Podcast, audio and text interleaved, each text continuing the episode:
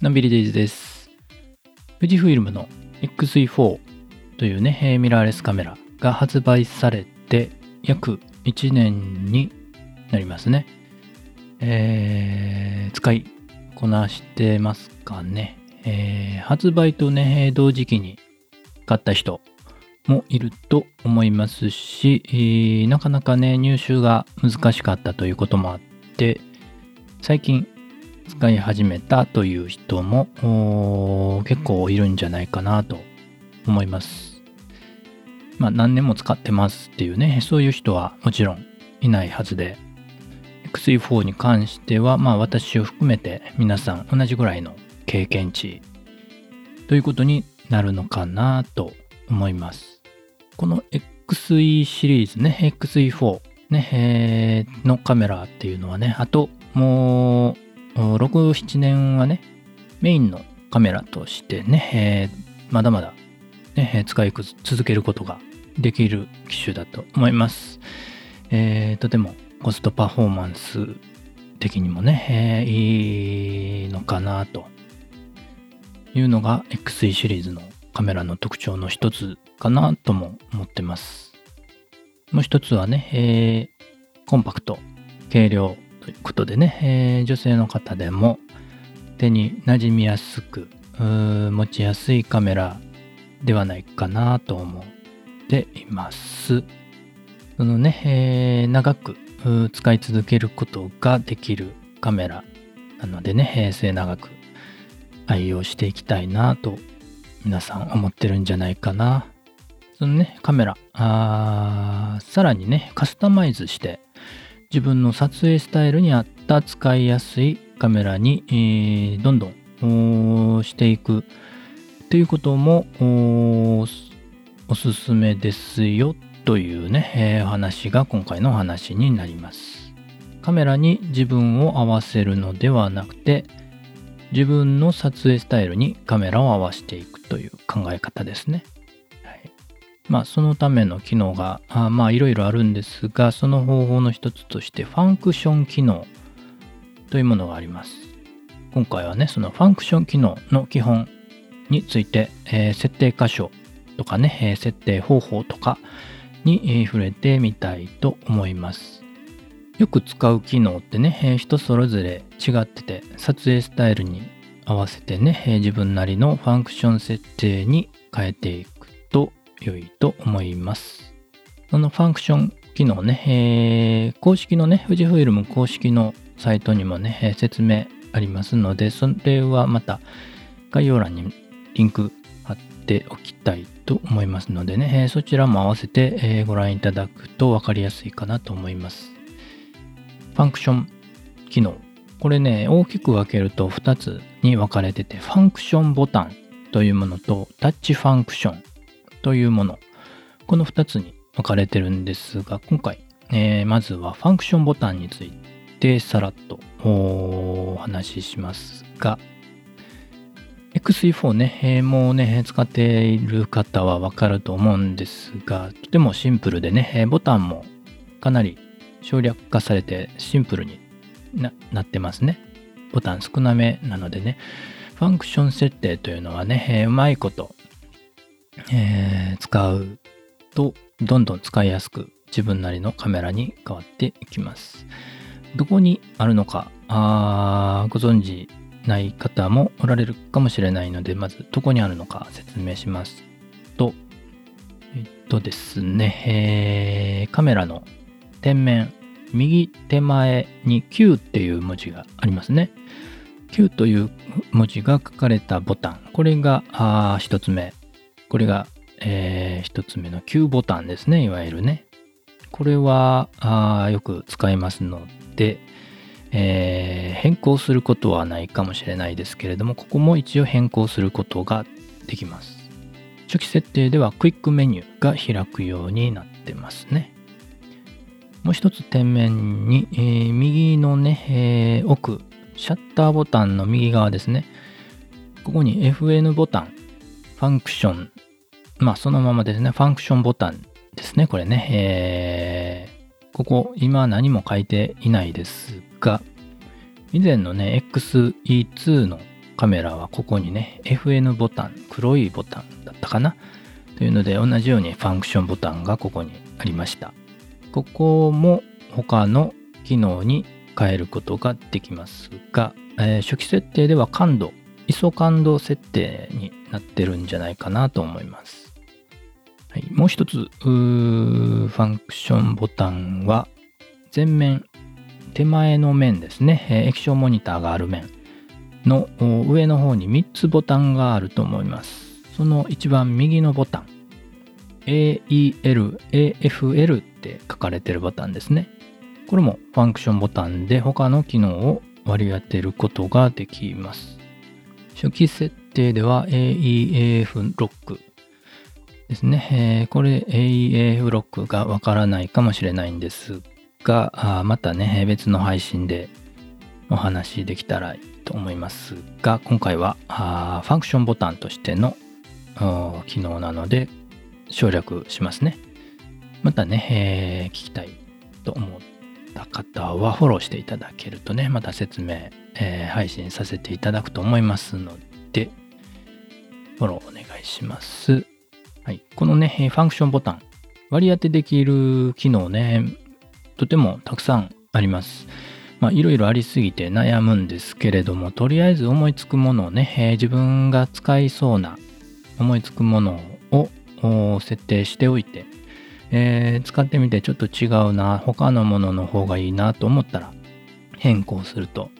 いう具合にね、自分の撮影スタイルに合わせていろいろ試すと良いかなと思います。どんなものが設定できるのかというのは先ほど紹介した富士フイルムのね、公式サイトファンクション機能のページにね、えー、書かれてますので、またリンク貼っておきますので見てください。ちなみに今、私の XE4 で設定しているものをお伝えすると、Q ボタンはクイックメニューのままにしています。で、右奥のファンクションボタンは AF モード変更に設定しています。AF, AF モードね。えー、これはあ何かと言いますとですね、えー、オートフォーカスのモード、シングルポイントとかね、えー、ゾーンとか、ワイドトラッキング、オールとかね、えー、フォーカス、オートフォーカスをどういう風にピント合わせするかみたいな、どの範囲でピント合わせするかみたいなところですね。まあ、基本シングルポイントでやってるんですが、今一応ここにね、ファンクションボタンのところで変更できるように設定しています。あと、手前え、前面手前のねえ、AEL、AFL のとこですね、ロックのボタンですね。ここには AF オンという設定を使っています。これはこのボタンを押すとフォーカスされるというボタンですね。まあ、普通シャッターボタンの半押しで、えー、やるんですけれども、ここでね、えー、ボタンを押しながら、親指で、えー、ボタンを押すとフォーカスされます。そのままシャッターボタンを押すんですが、フォーカス位置がね、えー、動かされずに、そのままのフォーカス位置のまま、えー、ファインダーのね、位置、フレーミングの位置をね、変えて、え撮影することができるというね、この辺の使い方もね、また別の配信でできたらなと思いますが、私はそれを使ってます。AF オンですね。まあ、いわゆる親指ボタンフォーカスというんですかね。えー、それができるように設定しています。まあ、それほどね、え、しょっちゅう使ってるわけではないんですけど、たまにこれがないと困るということもあるので、え、それを設定しています。はい、これがファンクションボタンの説明ですね。もう一つ、タッチファンクションというのがあります。これはタッチパネルを使ったファンクション機能、ファンクション設定で、えー、4つ設定することができます。ファンクション、あタッチパネルをね、スライスライド、指でスイッとスライドさせて呼び出すんですが、えー、4つ設定することができます。えー、一応ね、初期設定では、えー、上フリック、上にフリックするとヒストグラムが表示されます。で、左にフリックするとスポーツファインダーモードになります。え、右フリックすると情報表示拡大モード。で、え下フリックすると電子水準機が表示されますね。まあ、それぞれ、えー、どういうものかというのは今回はしませんが、4つね、えー、機能が設定できます。これも何が設定できるかっていうのは、先ほど紹介した富士フイルムの公式サイト、ファンクション機能のところに、え、書かれていますし、まあカメラ見てもね、え、設定できるものがどれかね、え、選べるものが出てきますので、それで確認してもいいと思いますが、今ね、私の場合は、あ1番、えー、上フリックがヒストグラムになってますね。ちょっと確認しながら、上フリックするとヒストグラムになって、左が感度で、右がフォーカスモード変更で、えー、下が顔検出オンオフにしてますね、今のところね。これね、フォーカスモードがね、特に、えー、必要かなと思って、えー、フォーカスモードね、えー、何かというと、以前のね、カメラの場合ね、フォーカスモード、あのー、物理的なレバーがね、カメラの前面についてたんですけれども、この XE4 からそのレバーがなくなってしまったんで、その代わりになるようにと思って、ここにタッチパネルの、えー、3番にフォーカスモードの設定ができるようにしています。シングルオートフォーカス、コンティニアスオートフォーカスとマニュアルフォーカスですね。えー、マニュアルフォーカスが急に必要になることがありますので、えー、ここにいつでも呼び出せるように使っつけてるんですが、まあ、そんなに、えー、使ってないかもしれないですね。はい。そんな感じですかね。ここもね、まだね、えー、これで絶対決定ということではなくてね、え、まだいろいろ改善できることはあるのかなと思ってるんですが、またね、えー、こんな設定したらいいよとか、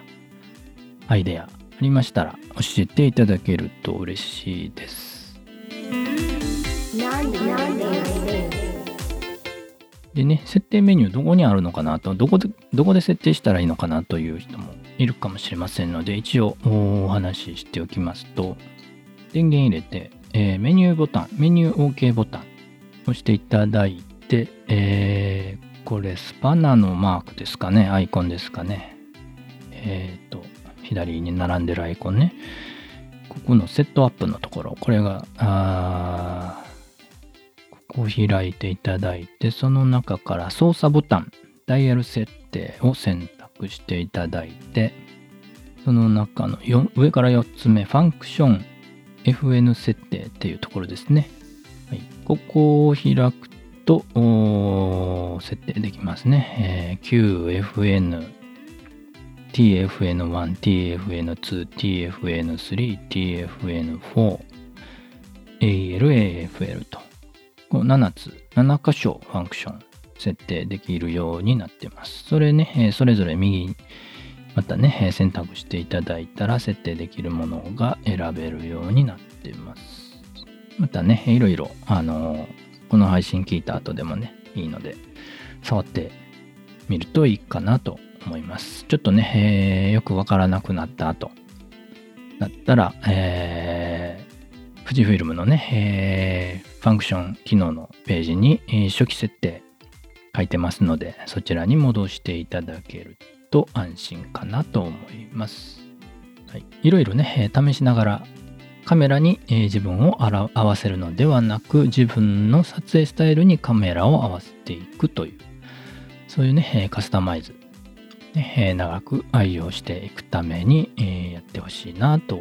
思います。今後もね、え、XE4 の使い方についてもね、配信していきますのでフォローしていただけると嬉しいです。そういえば、あのー先日もお話ししましたけれども、XE4 のね、ガイド本、ね、えー技術評論者さんからね、えー発売始まってるみたいですね。もう、もう手に入った方おられますかね。私もあの Amazon で予約してたんで、もううちにあるんですが、まあ、ペラペラっと、まだペラペラっとしか見てないんですけれどもね、いろいろ詳しく、ね、細かく書いてるように思いますのでね、これも参考になるんじゃないかなと思います。あとね、えー最近、えっ、と、YouTube の方で、えーと、動画も配信してるんですが、フィルフィルムのフィルムシミュレーションのカスタムについて、特にね、えー多く投稿してるんですが、最近投稿したのが、X ロースタジオの使い方からカメラのカスタム登録までというね、えーそういうお話、えー投稿しましたので、ちょっとね、気になる方、えー、X ロースタジオ使ってね、カスタムレシピ、カスタム設定を作る、どうやって作るのかなと気になってる人もいるかもしれませんね。えーそのやり方、私なりのやり方です。他の人がどう使ってるのかはちょっとわかんないんですが、自分なりに、えーやってみている作業プロセスを解説しています。また、その設定をね、えーカスタム設定を保存する方法で、えカメラにつなげて、えそのカメラに設定を登録するカスタム登録ですね。ここまでの話を書いて、えー書いてというか映像で作って配信しましたので、またご覧いただけると嬉しいです。この時に作ったあカスタムレシピでね、撮影した写真もね、また YouTube の方でも、とノートの方でも投稿しようかなと思ってますので、そちらの方もね、えーご覧いただけると嬉しいです。それからね、2月もう半ばになります。えっ、と、2月の終わりから、ね、えー CP プラスというね、イベント、カメラと写真映像のワールドプレミアプレミア賞ですか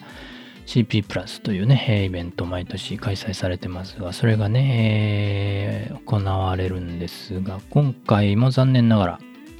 会場イベントは中止ということで、オンラインのみのイベントになりってね、かなり、えー展示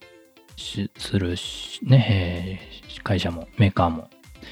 絞られてしまったんでね、なかなりちょっと残念に思ってる人も多いんじゃないかなと思うんですが、一応ね、これ、あの、オンラインなんですけれども、事前にね、登録がいるみたいで、えー無料なんですが、登録、登録することで、えーオンラインイベントを視聴することができるみたいなので、まだ登録してない人はね、えー早めに、えー事前登録してみるといいかなと思います。まだね、情報が少なくて、どんなオンラインコンテンツがあるのかよくわからないんですが、今のところね、ソニーの、えーコンテンツがあほほとんどで、えー他あんまりどうなのかなと、まだ間に合ってないのかどうなのか。富士フイルム関連としては、タムロンさんがね、2月24日木曜日10時40分から、花輪真一さんのね、えー X マウント高倍率で切り取る旅スナップというね、えーコンテンツが配信されるみたいです。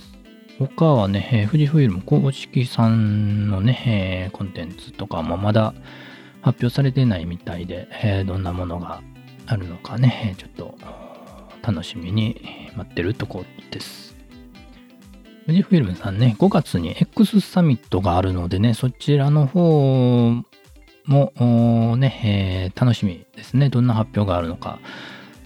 皆さんは何を予想していますかね、えー何を期待しているのか。またね、メッセージ、コメントで教えていただけると嬉しいです。ということで、今回はカメラに自分を合わせるのではなく、自分の撮影スタイルにカメラを合わせるためのファンクション機能についてお話をしました。今回の配信が役に立ったという方、今後も聞いてみたいという方はフォローしていただけると嬉しいです。感想やメッセージはお便りフォーム、Twitter、ノートのコメントでお待ちしています。今日も元気に楽しく、のんびりデイズでした。Bye.